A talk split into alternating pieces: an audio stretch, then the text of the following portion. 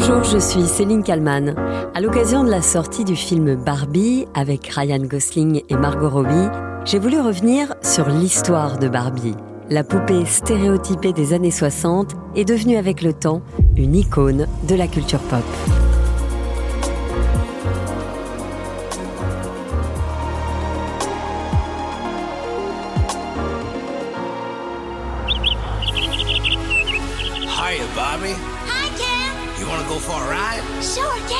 Jump in.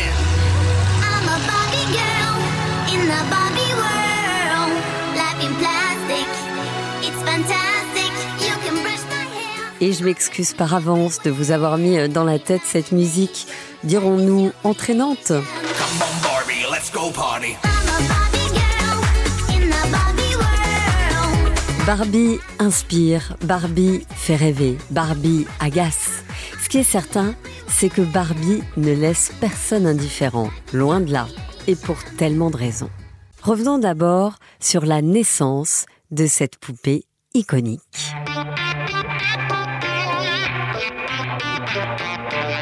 Barbie naît d'une intuition, celle d'une femme, Ruth Handler. Elle est l'épouse d'Elliot Handler, le cofondateur de la marque Mattel. En 1956, cette Américaine voyage en Europe. Elle revient avec dans ses bagages la poupée mannequin Lily, produite par une société allemande. Ruth va alors suggérer à son mari de faire fabriquer une poupée qui pourrait changer de vêtements à l'infini. Avec, devinez quoi? Des vêtements miniatures, moins chers à produire, faciles à manier. Banco, les handlers, déposent alors le brevet de cette poupée pour les États-Unis. Après plus de deux ans de recherche, en 1959, Barbie voit le jour au Salon du Jouet de New York. Très vite, la poupée mannequin va être analysée, décryptée même. Nous sommes ici en 1976. Mais je pense que ça évolue avec l'image que la femme a d'elle-même.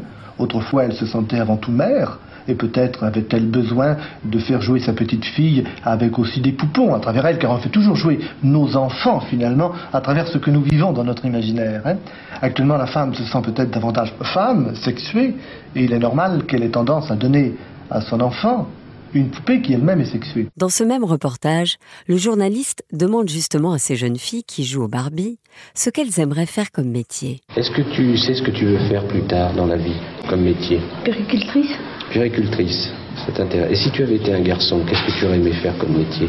Inspecteur, Inspecteur de quoi? Police. Inspecteur de police Ah bon? Et tu penses que tu veux pas être inspectrice de police en tant que fille? Non, Pourquoi?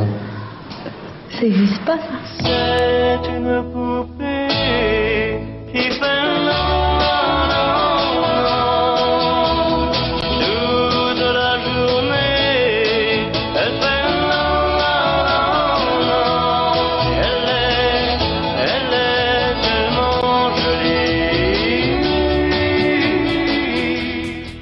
Barbie, elle, contrairement aux idées reçues, est libre.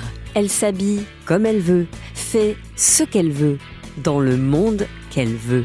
Le président de Mattel en France dit même que Barbie n'est rien d'autre qu'une star. qui est, qui est unique en soi. Et quand on est unique, on passe au-dessus de tout cela. Euh, vous avez de grandes vedettes mondiales ou internationales, comme vous voudrez, du cinéma ou du théâtre, qui resteront pendant encore des dizaines et des dizaines d'années des personnes ou des acteurs ou des actrices que l'on aimera regarder, voir. L'avantage de Barbie, c'est que l'on peut jouer avec. Barbie suit la mode d'une manière systématique et continuelle, et elle a euh, trois, quatre collections d'habillage par an.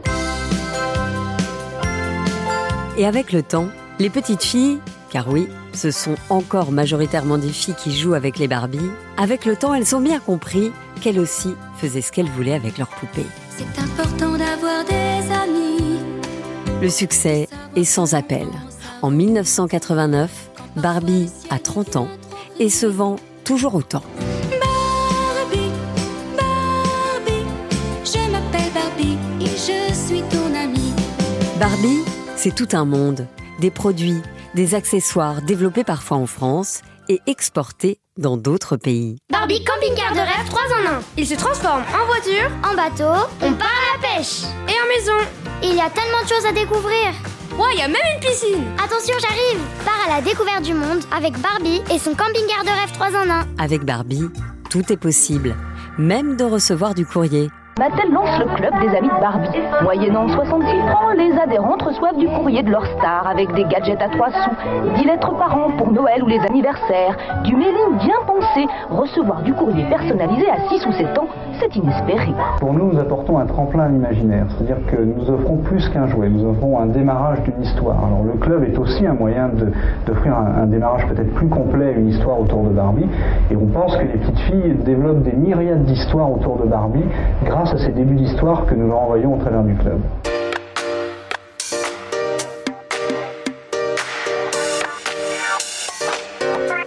La première Barbie est brune en 1959, mais très vite, elle devient blonde. Et si Barbie reste aujourd'hui toujours aussi populaire, c'est parce qu'elle a su évoluer avec son temps. Ses vêtements suivent la mode, son corps s'articule petit à petit et sa silhouette change. C'est la surprise euh, du jour. Après 40 années de bons et loyaux services, la poupée Barbie va subir quelques modifications de son allure générale. Sa plastique sera moins idéale et son visage moins fardé. Les mouvements féministes américains protestaient depuis un certain temps contre les canons de beauté irréalistes de cette poupée à laquelle les petites filles du monde entier et adolescentes voulaient ressembler. Cette nouvelle Barbie sera en vente au début de l'année prochaine. Nous sommes là en 1997 et les Américaines sont ravies de ces changements. Je pense qu'elle correspond plus à l'image de la femme moderne. C'est bien que ça change. Tous les métiers sont représentés. Les petites américaines en ont chacune 8 en moyenne. Ruth Handler, la créatrice de Barbie, décédée en 2002, a toujours pensé que sa poupée traverserait les générations. Ce qui est incroyable, c'est le degré et la longévité du succès. Mais moi, ça ne m'a pas étonné. J'espère que Barbie va vivre longtemps en reflétant toujours les changements de la société. En 2016, petite révolution, encore, pour Barbie, qui doit refaire toute sa garde-robe. Changement de silhouette pour la jeune femme, afin d'être au plus près de la réalité d'aujourd'hui. Ce sont les nouvelles Barbie. Elles semblent tellement normales. Eh bien, c'est cela la révolution. Des formes un peu généreuses, des hanches, des mollets. Peut-être une ambition de réalisme. Presque un gros mot chez Mattel qui, depuis 56 ans, a fait de la ligne surnaturelle de Barbie son principal argument. Des changements qui séduisent évidemment les parents et les enfants. Elle était maigre, trop maigre en fait. Et les femmes ne ressemblent plus du tout à ça. Il était temps que ça change. C'était un peu ennuyeux d'avoir toutes ces blondes parfaites, alors si elles peuvent être un peu normales. L'objectif de Mattel est aussi, c'est vrai, de relancer ses ventes qui déclinent. En 2016, Barbie a l'honneur de faire la une de Time Magazine avec cette question Peut-on enfin arrêter de parler de mon physique? Oh, I'm having so much fun! Well, Bobby, we're just getting started. Bonjour Anne Monnier Van Rieb. Bonjour. Vous êtes conservatrice en charge de la collection euh, jouets au musée des arts décoratifs de Paris. Vous gérez euh, les collections de jouets euh, du musée en- entre autres. Barbie est évidemment passée par chez vous, c'était en 2016 où vous étiez commissaire de l'exposition. Barbie, elle est américaine. Au départ, elle a un peu plus de 60 ans aujourd'hui.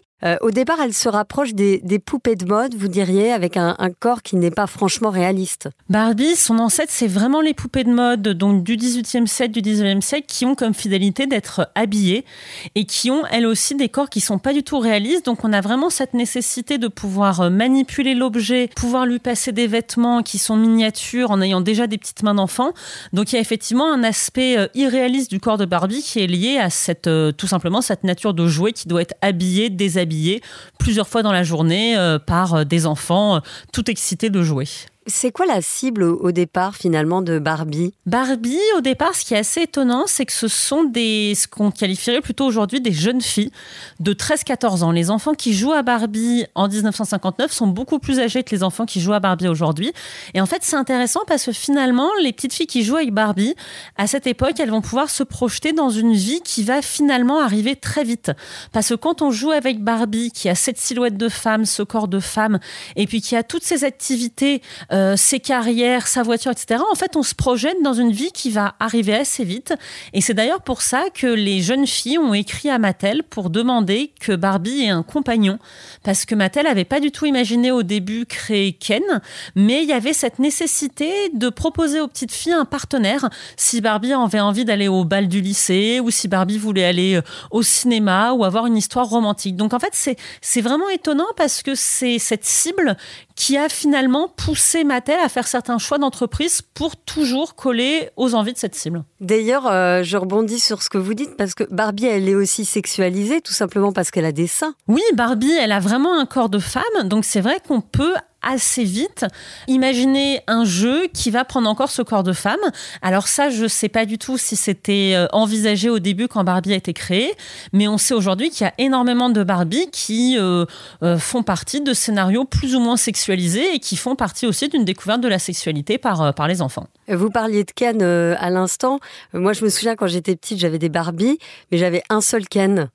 C'était euh, c'était comme ça quoi. Il y avait toujours plus de filles que, que de garçons. Moi aussi, j'avais des Barbie et j'avais qu'un seul Ken. Donc déjà, ça crée des sociétés matriarcales qui sont assez amusantes et c'est intéressant que les petites filles qui jouent à Barbie puissent créer ce genre de société. Mais je pense que ça dit aussi beaucoup de choses sur la place de Ken dans l'univers de Barbie parce que euh, Barbie, elle a plein de carrières, elle a plein d'activités et généralement on achète aussi plusieurs Barbie à un enfant parce qu'il y a cette envie de peut-être coller à ces nouveautés qu'il peut y avoir. Donc il y a forcément des nouveautés qui sont des habits qu'on peut utiliser et qu'on peut acheter, mais il y a aussi des nouveautés qui viennent avec une nouvelle Barbie.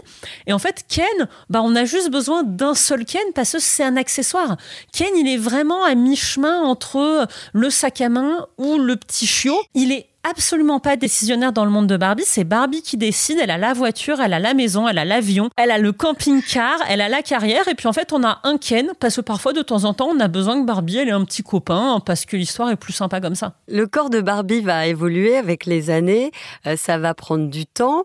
Euh, et en 2016, alors là, c'est assez radical. Les mensurations euh, changent, la, la, silhouette également. On a des petites, des grandes. ça ressemble plus à la réalité. En fait, ce qui est étonnant, c'est que le corps de Barbie, il change finalement très vite.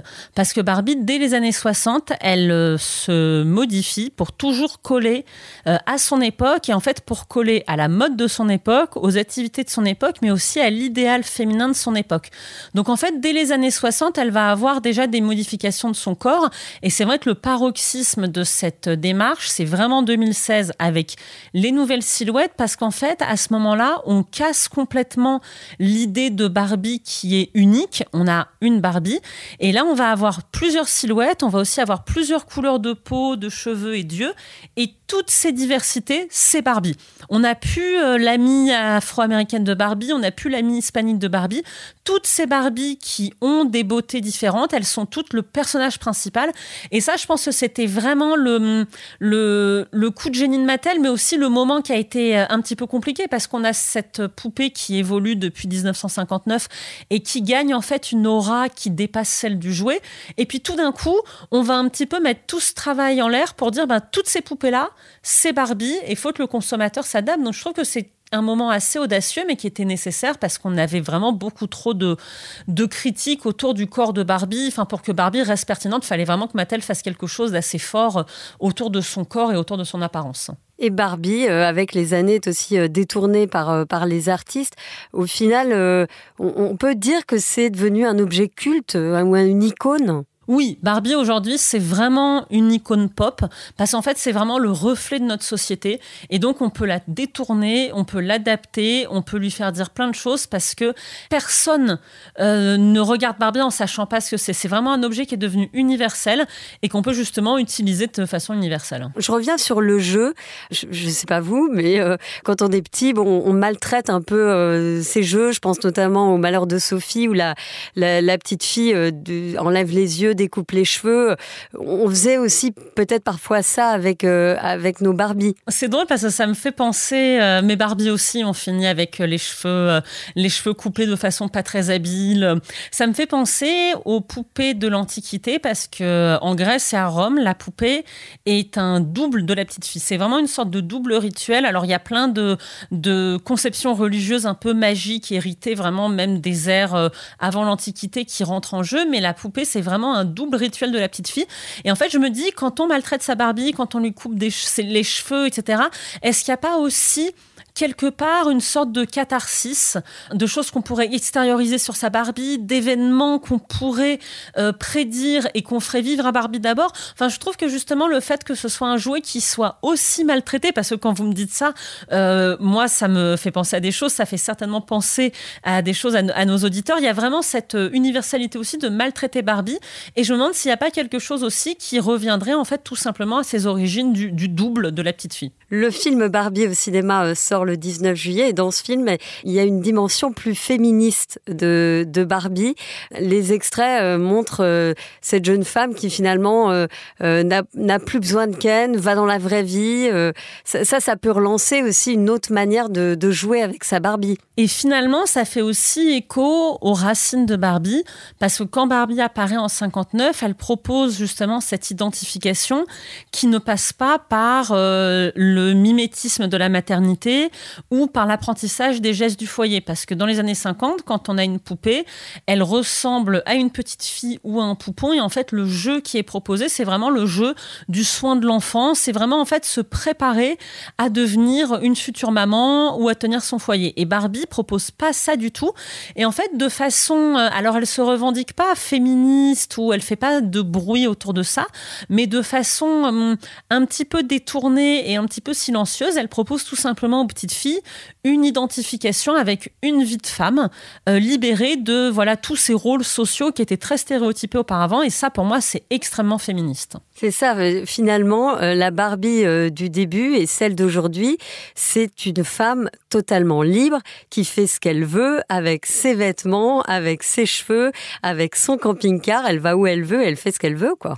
Exactement. Il y a eu euh, peut-être un petit passage à vide dans les années 80, 90, 2000, avec justement ces Barbies qui étaient euh, beaucoup plus axées sur l'apparence, sur les paillettes, etc. Et c'est voilà, c'est cette Barbie-là qu'on a aussi accusé de véhiculer euh, une certaine image de la femme, de peut-être corrompre les petites filles. Mais la Barbie d'origine et la Barbie d'aujourd'hui, c'est vraiment une femme forte qu'on peut prendre comme modèle. Et je reviens à ce que vous avez dit au début parce qu'en fait, j'arrête pas d'y penser quand vous dites que Barbie au départ, c'est pour euh, des, des- jeunes filles de 13-14 ans. J'aimerais bien voir euh, ce qui se passe si aujourd'hui on met une Barbie dans les mains d'une jeune fille de 13 ou 14 ans. Alors, euh, moi, c'est vrai, je me pose aussi cette, cette question, mais plus dans l'autre sens, parce que dans mon bureau, il y a Barbie juge. Au musée, dans les collections, on a Barbie architecte, on a Barbie chef de chantier. Et c'est vrai que je trouve que c'est des, des poupées nécessaires, que c'est justement ces carrières de Barbie, c'est très inspirant. Mais c'est vrai que je me demande sur des petites filles très jeunes qui jouent avec Barbie aujourd'hui, euh, est-ce que c'est finalement si compris que ça Et est-ce que ce serait pas plus intéressant de donner justement euh, cette Barbie juge ou cette Barbie Frida Kahlo à des adolescentes d'aujourd'hui. Est-ce que ça pourrait pas, même s'il y aura peut-être plus le mécanisme du jeu parce que maintenant on est trop grande pour jouer à la poupée à cet âge-là, mais est-ce que tout simplement en termes d'éléments de décoration ou juste de petits totems de soutien, ce serait pas intéressant de leur montrer ces femmes, ces femmes assez puissantes dont on peut s'inspirer? Je vous remercie beaucoup, euh, Anne Monnier-Vindrib, conservatrice en charge de la collection jouets au Musée euh, des Arts Décoratifs euh, de Paris. Euh, je rappelle d'ailleurs à nos auditeurs qu'en ce moment, il y a une expo, évidemment, il y en a tout le temps, ça s'appelle Cheveux et poils. Et il y a aussi des Barbies en vitrine, hein, c'est ça? Oui, il y a toujours une Barbie à voir au Musée des Arts Décoratifs. Merci beaucoup d'avoir répondu à mes questions pour le titre à la une. Merci à vous. Et merci à Sophie Perwaguet pour le montage de cet épisode qui était le dernier de cette saison. Merci à Sophie pour euh, tout son travail euh, mené euh, à mes côtés et merci à l'ensemble du service euh, podcast et bien sûr à Julien Mielcarec. Je vous donne rendez-vous à la rentrée pour euh, de nouveaux épisodes euh, inédits. En attendant, vous aurez droit à des rediffusions pour vous remémorer ce qui s'est passé ces derniers mois dans l'actualité. Je vous souhaite à tous un très bel été et je vous dis à très vite.